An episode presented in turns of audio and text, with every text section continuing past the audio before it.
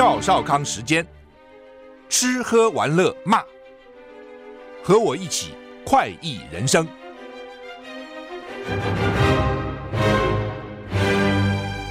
我是赵少康，欢迎你来到赵少康时间的现场。台北股市现在大涨一百四十五点啊，台积电又涨了七块，现在台积电涨到六百三十三块哈。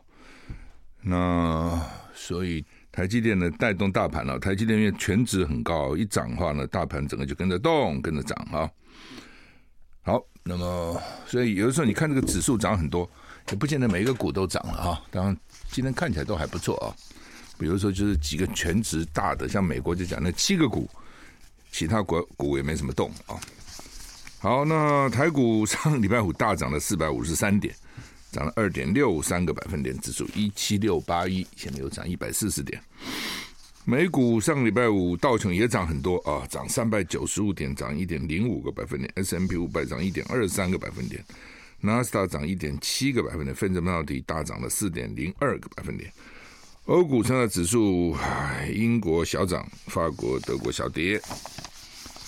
天气哇，今天冷哈，寒流，各地非常寒冷。台北、台中以北就是北部了，及东北部低温十二、十三度，其他地区低温十四到十七度。北部及东北部整天都湿冷，说最冷是明天。到礼拜三的清晨啊，你看那个气象预报，你明天是很冷哈。今天白天开始气温持续下降哈，你不要以为现在最冷，不是，一直往下降。预计北部地区中午起气温会降到十度左右，其他地区气温白天可能还是有升升高一点。中部及花东高温十七到二十度，高频二十三到二十四度还好嘛，高频其实蛮好的哈。各地都是越晚越冷，其中中南部日夜温差很大哈，台台湾台湾南北温差大，北部冷，南部还好了哈，所以你南来南来北往的这个听众朋友要小心啊，你就要注意哈。今天下半天起降雨更明显，而且范围更扩大哈，北部及东北部持续降雨，尤其是基隆北海岸、东北部地区及大台北山区有局部大雨发生的几率。今天晚上开始，如果低温跟水汽配合，北部及宜兰一千到一千五百公尺以上的山区，中南部、花东两千五百到三千公尺以上的高山可能会降雪啊，就是北部只要一千到一千五，中南部跟花东两千五到三千以上的高山可能降雪。不过降雪的时候不是光低温就降雪，还要跟那个湿度啊等等。如果说不湿很干，它也不会降啊。好，那么。所以看起来哈，今天反正今天基本上就越越玩越冷了，哦，那明天就更冷，一直冷到后天上午。礼拜三温度跟今天差不多啊、哦。美国佛罗里达州长迪尚特 （DeSantis） 退出二零二四大选，宣布他挺川普哈、美国佛罗里达州长迪尚特退出二零二四美国总统大选，他透过影片宣布支持川普。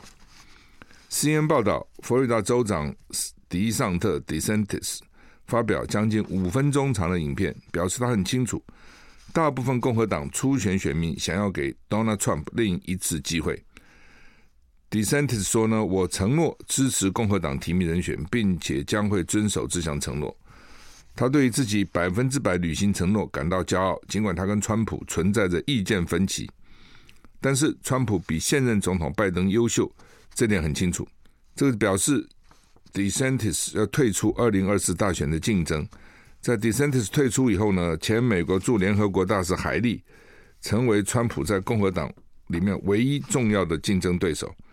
DeSantis 说，他为川普背书，因为我们不能回到过去共和党守旧派，或是将海利代表的陈腐同和主义装旧瓶新瓶装旧酒。海利则回应说。他是保守派唯一可以击败现任美国总统拜登的人。英国广播公司 BBC 报道，DeSantis 发表这部影这支影片出人意料，发布时机在本周 New Hampshire 初选前，他的初选民调支持度只有个位数。哈，好，这什么意思？哈，就是美国是这样，他美国有初选嘛？这初选可能搞到一年，你看现在才一月，对不对？现在开始哈，然后呢，搞搞一搞，差不多搞将近一年，两党都是哈。那到底这个制度好还是不好哈？那美国已经搞这么久了哦，好处坏处当然就是很花时间嘛。一个候选人一年等于都在竞选，好处是说他一周一周去跑啊。美国那么大，台湾这么小，都跑起来很累。美国那么大，他一周一周去等于是竞选活动。哦，然后呢，媒体会报道嘛。一开始的时候，其实基本上都很多人，像共和党现在这么少人，很少的。以前大概都是有十二十几个人，开始之后我要选，我要选，我要选，然后呢就排一排在那个台上，我看那个怎么变呢？好像每个人反正讲几句话吧，然后呢一次一次就淘汰了。有人觉得说自己民调不行啊，或有人觉得自己募款募不到啊，就自动退出。这么搞搞个几个月下来呢，最后大概就剩下两三个主要候选人。那这次比较特别，因为拜登是现任的总统，所以通常现任总统都是优先，因为他有资源嘛，而且他是现现任，除非他做做太烂，否则的话呢，都都会党里面都会支持他继续了。那挑战通常很多人，尤其像拜登哦，这个政绩又不好，一定很多人要挑战他。可是这次因为川普要出来，所以挑战者也不多。原来就看那么两三个挑战者。那这个佛罗里达州长呢，DeSantis 原来是被认为是最有机会的。哦，他在佛罗里达州也是大赢对手，而且呢会讲话，年纪也轻啊，等等都觉得他很好。结果跟川普一出来，川普就独占鳌头，他又不行了。哦，那这个海莉呢？海莉跟我是校友。哦，是 我们 Clemson 的校友，南卡罗来纳的啊。那他做过美国驻联合国大使，然后他这次要出来。你看，像台湾如果要选哪一个要选举，会你会讲你是保守派吗？不会吧？你你说你是改革派，你保守你选什么鬼啊？但是呢，海莉现在就是说我是保守派，而且我是保守派唯一可以击倒拜登的人哦，那英国还有保守党呢，就对台湾来讲，保守是一个。不好的名词，是一个不思不思进取啦，然后呢守旧啦，哦等反对进步啦等等。但是在西方来讲，保守并不是一个不好的名词啊、哦。有的时候，反正 liberal 这种自由派反而是不好的啊、哦。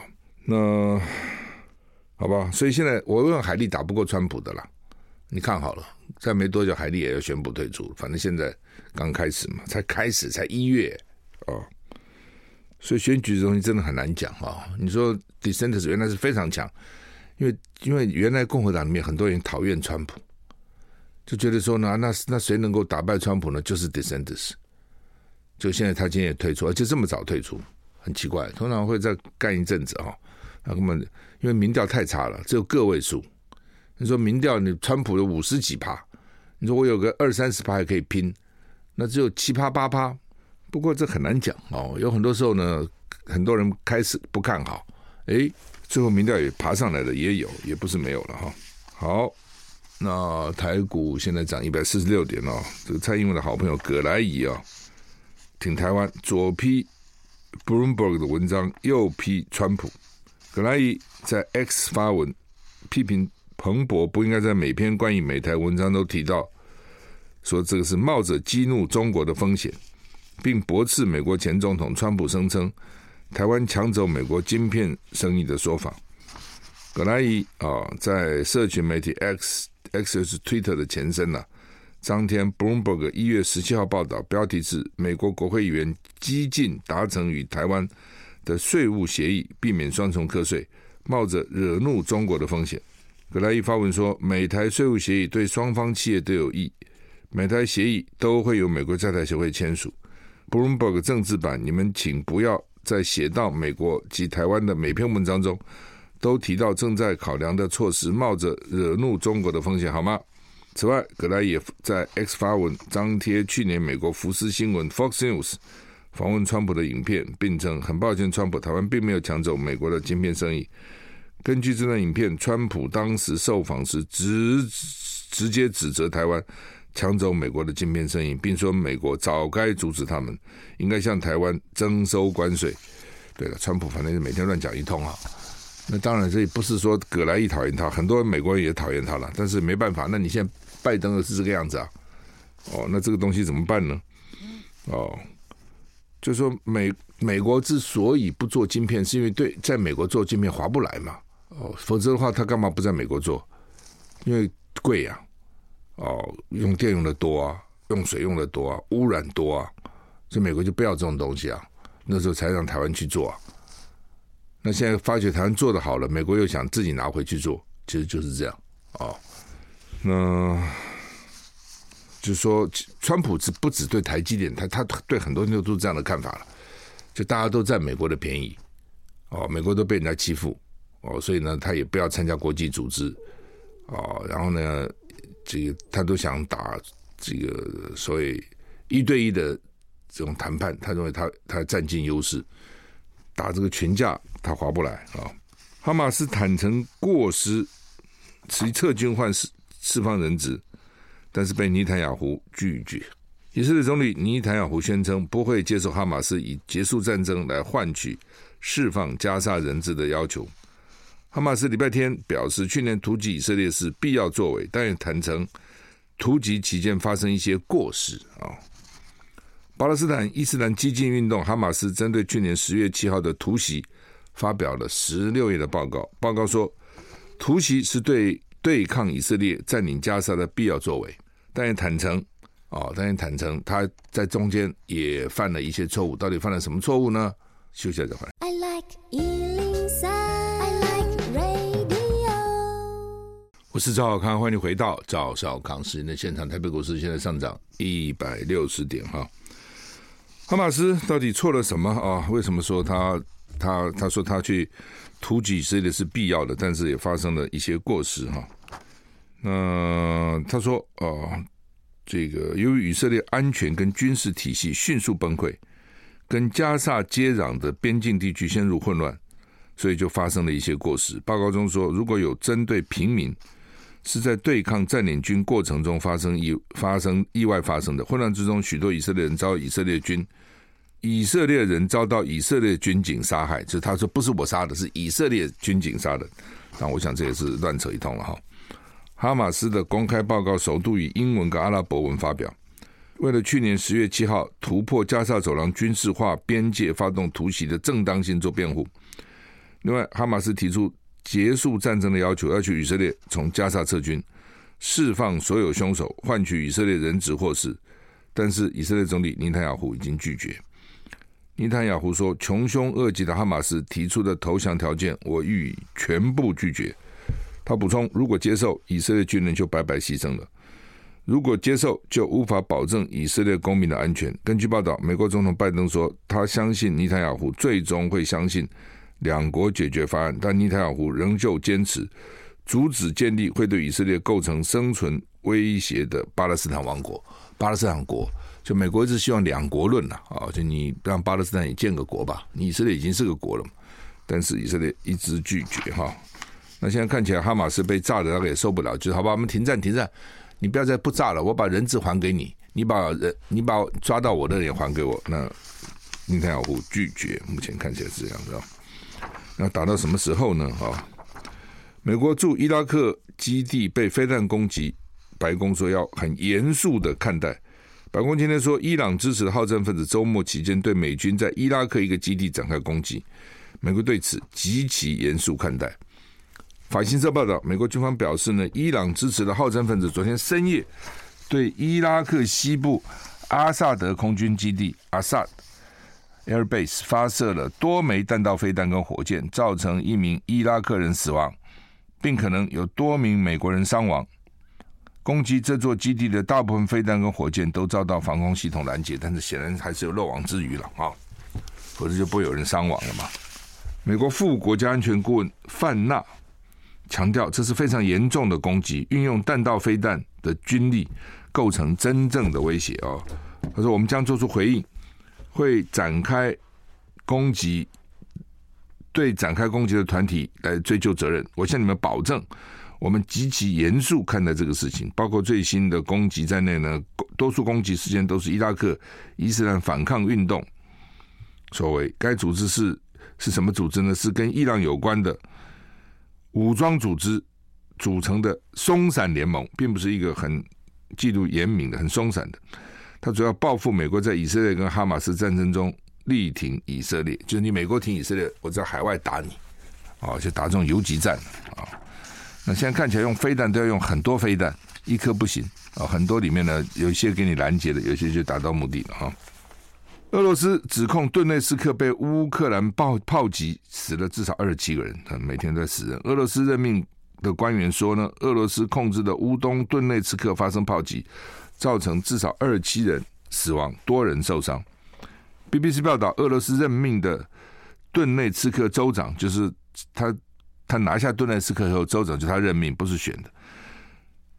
这个州长说呢，这个针对市场的攻击很可怕，伤亡人数可能会增加。不过，被指控发动攻击的乌克兰陆军军团说，他们没有发动攻击。乌军部队呢否认参与，表示顿内茨克是乌克兰的，俄罗斯必须被夺走的乌克兰人的性命负责。他们现在很绝啊，都不承认是自己干的啊，都不是我啊。俄罗斯负责的顿内茨克市长批评呢。乌克兰炮击的地带有商店跟市场，很繁忙。俄罗斯外交部说，乌克兰军队使用了西方提供的武器，这是恐怖行为。CNN 报道，造成至少四十五人死伤，两名儿童。这个地区并不是完全由俄罗斯军队控制，在东部战斗的前线。CNN 报道，俄乌战争的前线老鼠横行，就让人家想起一次世界大战的可怕景象。报道指出，老鼠传播疾病。会导致士兵呕吐跟眼睛流血，削弱作战能力，你不是鼠疫吗？这样的情况是因为季节变化跟老鼠交配周期所造成。报道也分析，这也是乌克兰反攻在被俄罗斯击退后，战争变得静态的现象之一。就是战场很安静，为 什么呢？士兵都被老鼠传染病了，大概这个意思。到处是老鼠，那打老鼠吧，老鼠打不胜打哦，可能比比敌军比对方。难打啊、哦！所以战战线是变成非常安静，这是什么样一个状况？就就是说，这军人大概都生病了哦，要不然就没生病，就很担心会生病，所以变成被一个前线被老鼠攻占啊、哦！这是什么样的景象啊、所以战争的可怕就在这个地方，连老鼠都没有办法了。到时候哈、好吧，台股现在已经涨了一百六十八点哦，大涨一百六十八点，主要是台积电哦。我们休息再回来。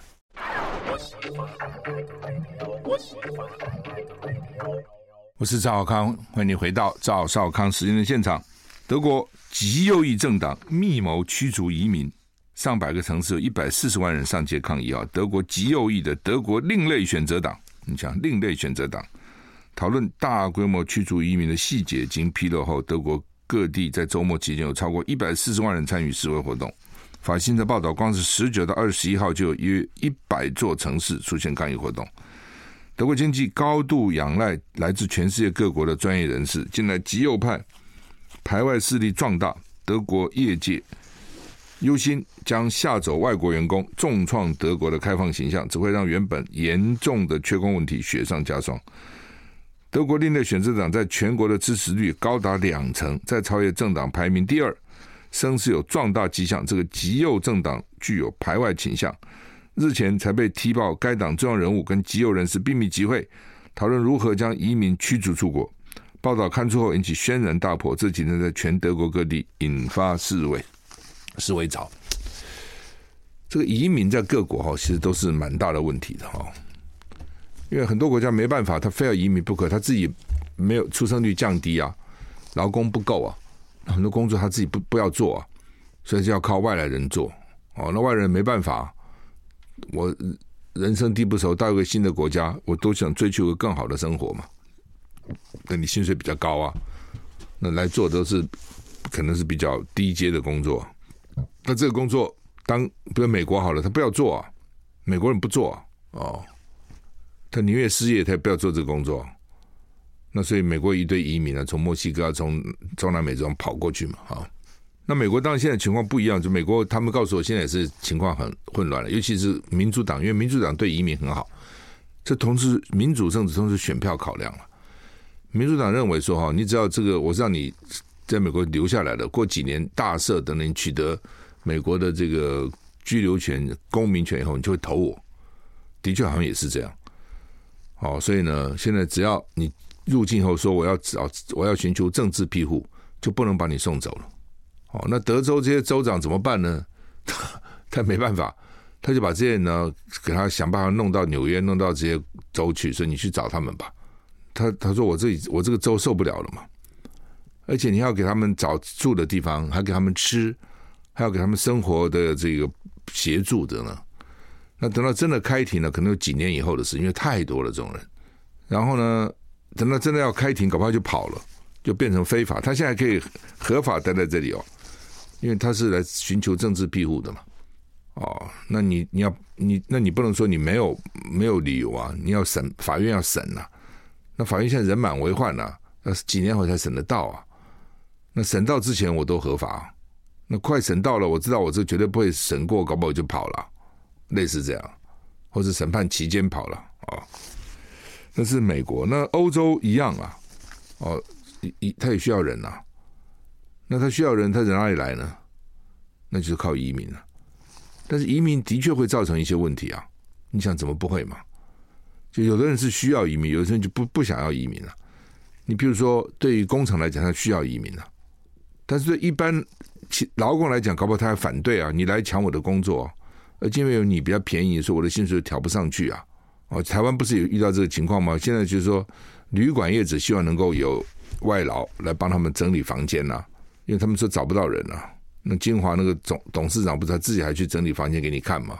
说我自己整理房间可以吧？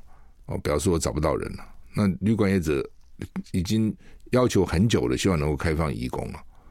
哦，他说他们真的找不到人，那他们说台湾人不愿意做。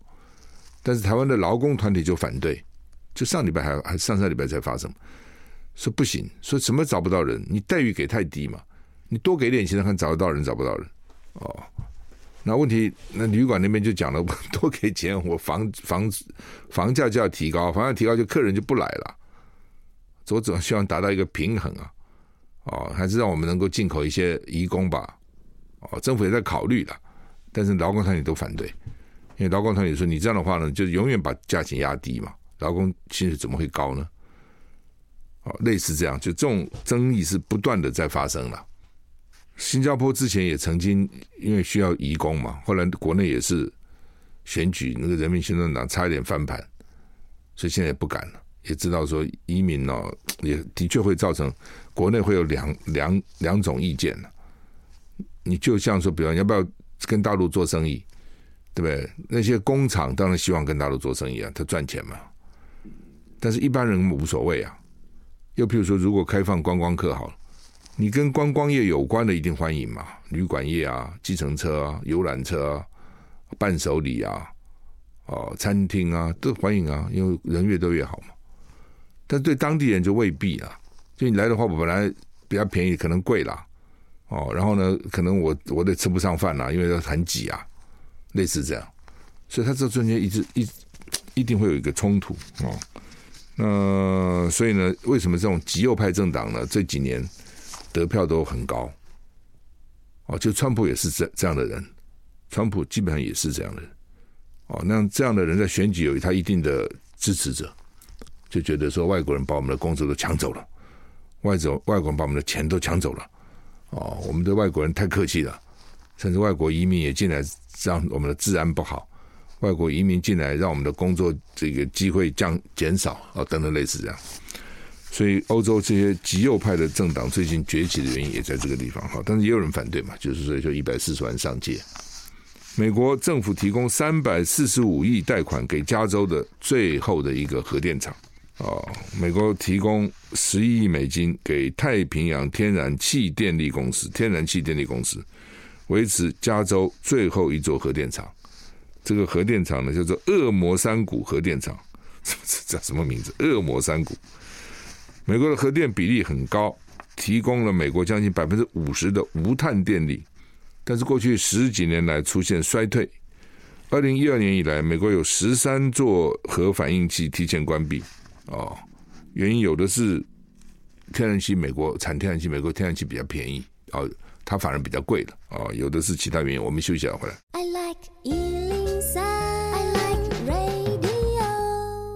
我是赵少康，欢迎回到赵少康时间的现场。台北股市涨一百六十一点哈。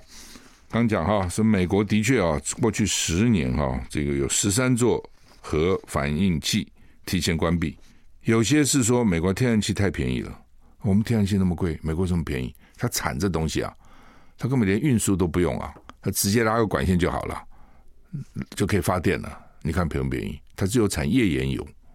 哦，所以所以美国这个国家真真是得天独厚哈。那有些是反核嘛，哦，有些游说团体啊、利益团体要求议会跟州政府提前关闭。那这个恶魔谷核电厂也是这样，反核团体指责这个电厂离断层只有四点八公里，有安全疑虑。工程专家一再保证没问题，没问题，但是呢，各界还是这样反对啊，听不懂你们工程师讲什么。所以当时大家认为加州不需要核电厂。所以呢，说我们只要再生能源够就好了。另外呢，这个把电力储存起来够就好了。但是呢，前年九月，加州出现破纪录的热浪，大家记得吗？加州的再生能源没有办法稳定的供应。当时，恶魔谷核电厂提供全加州九趴的电力，恶魔变成救星之后，加州就通过一项补救式的法律，允许。恶魔谷核电厂继续运作，让核电厂合法运作到二零三零年，就是一个临时性法案。这段期间，公司需要补正核电厂延役需要的工程，包括硬体检查、设备更新，符合核电厂延役的规范。所以就给他，现在要给他十亿美金，三百五十四亿，提供政府提供钱给他。前前上礼拜我们不是讲过，电动车如果太冷就不能充电嘛，或是那个电动车的那个电效率会消耗。最近美国大风雪，从北部大城 Chicago 到西南部的德州，极地风暴，气温跌破纪录。芝加哥出现零下负二十三度的低温，电动车快速掉电，充电站大量车潮涌现，很多车主抱怨。事实上，大多数电动车都配有电池的预热功能，只要事先准备、调整开车习惯，天冷也不怕啊！什么意思哈？东密西根电动车协会会长说，多数电动车都内建了预调节功能，只要驾驶在导航系统中设定前往充电站，就会为电池预先加热。但很多车主不了解。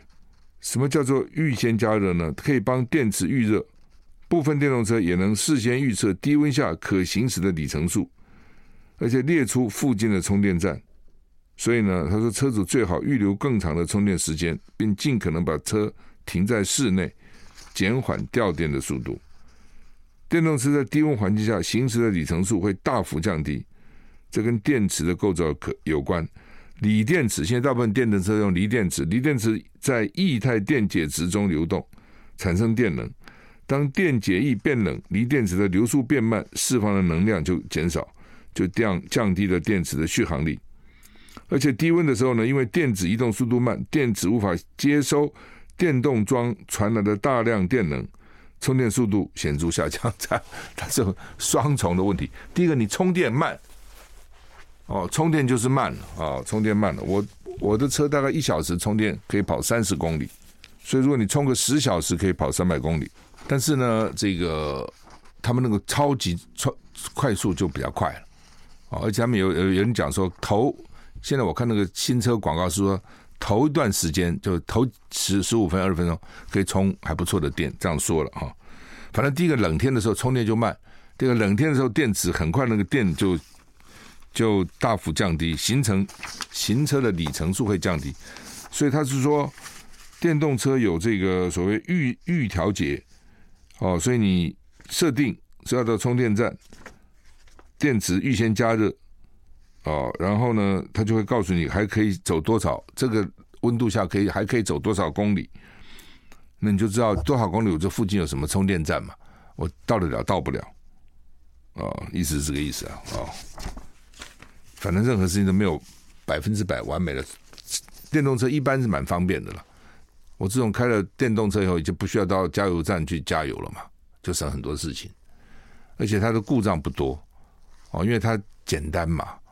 它就是一个电池就带动马达，然后就反正就带动车子就动了，不像你一般汽车，不管柴油引擎、汽油引擎还是个引擎啊，所以你有你有电力系统，对不对？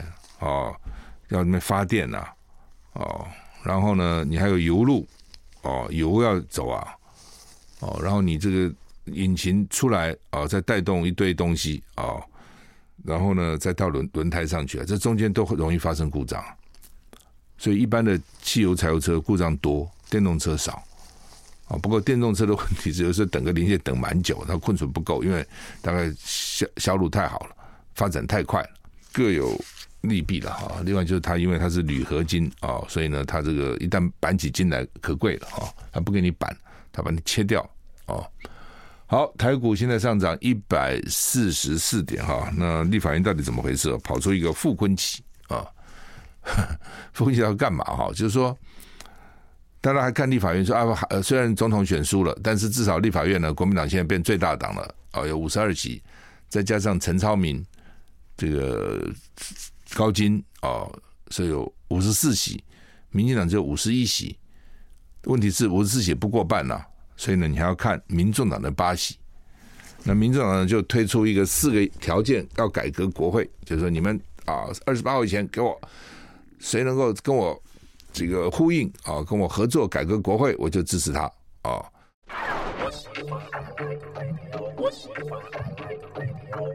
我是赵少康，欢迎回到赵少康生的现场。的北股市现在上涨一百四十六点了哈。那民众党的八席，现在对立法院长其实是呃。蛮重要的，他加到哪里哪里就赢嘛。好，那他也，但是呢，他又很为难，因为他的支持者蓝绿都有，所以他如果站在跟绿合作，蓝就笑他。你看看你是小绿，他跟蓝合作呢，绿可能又会笑他，所以他他们他怎么办？啊，他就说好吧，我提出四点国会改革，你们谁愿意接受，我们再来谈。但他并没有说，他话讲没有清楚，他并没有说我自己到底推不推人。他如果自己推人，那。我干嘛跟你合作？国民党就赢了，他自己推人，国民党就赢了。国民党五十四席嘛，你八席你搞你自己的，他加在哪边哪边才赢嘛？对？那另外一讲，他开放让这个八个人自己去决定，那可麻烦了。那一定要想尽办法哦，这个大家都要抢嘛，而且搞不好那种金钱啊什么都出来了。哦，以前不是没出现过啊？要挖几个人有有哪有那么困难吗？你想立法院里面要挖几个人，对不对？给很多的钱，重赏之下会很困难吗？不会的，哦。好，那明主要的原因就是两党都不信任柯文哲，觉得这柯文哲这人不可信。哦，因为我就是答应你了，好吧？我跟你一起改革国会，你的票一定投我吗？也不一定啊。你也没说就是一定啊，你也没说你自己推不推人啊。假如说我们都同意你了，两党呢？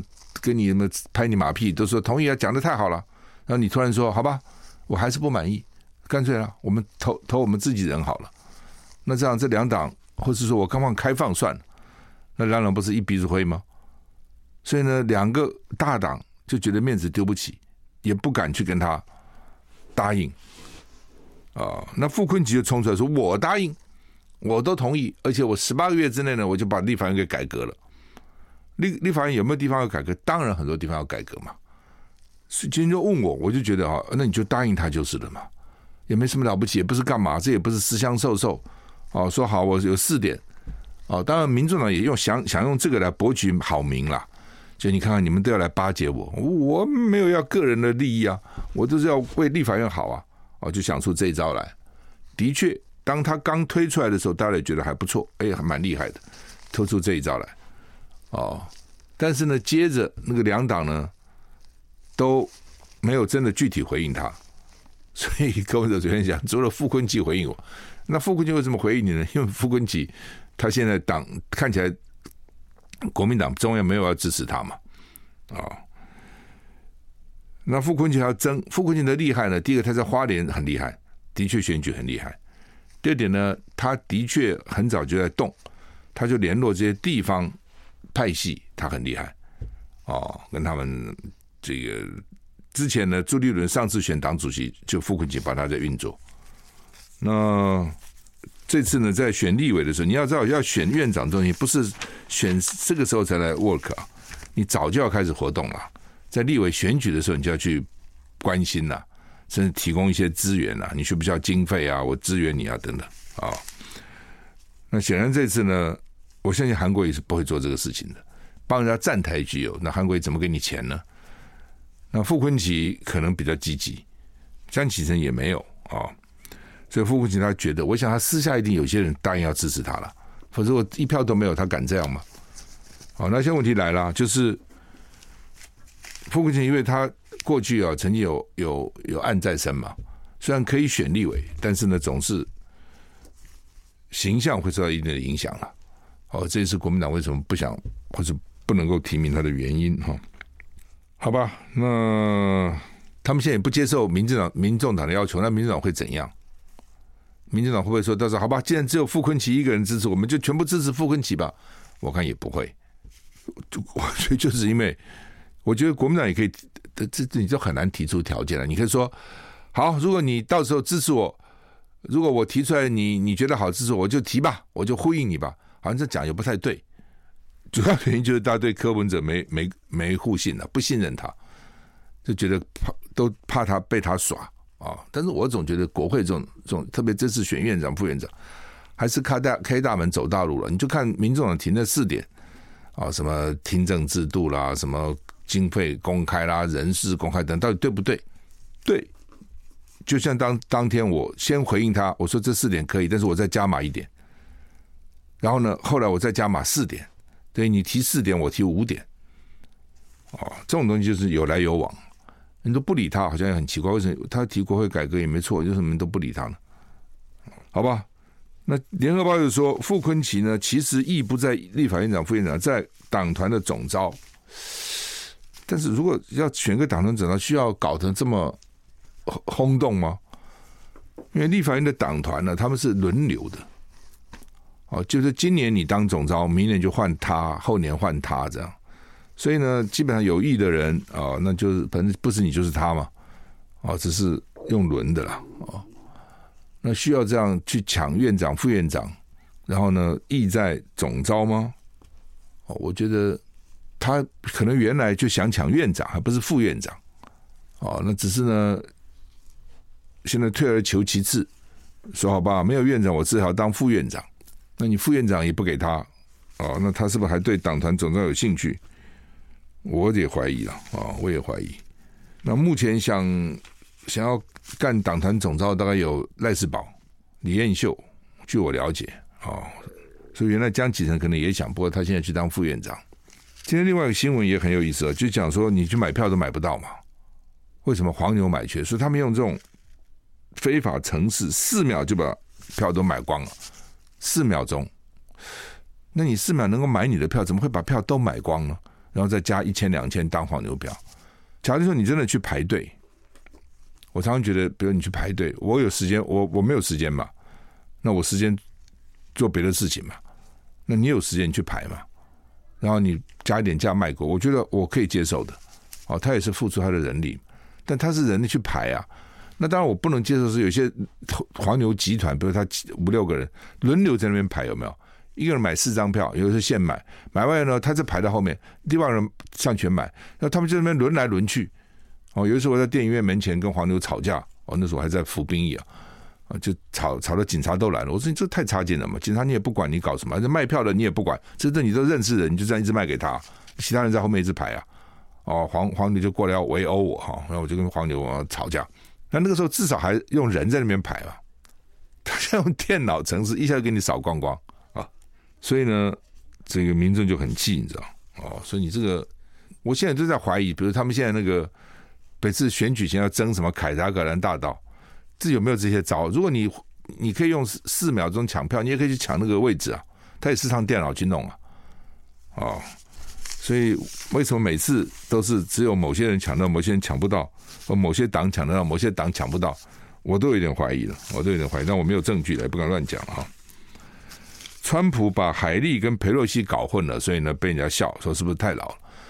哦，他佩洛西才是议员嘛，海莉其实不是了啊。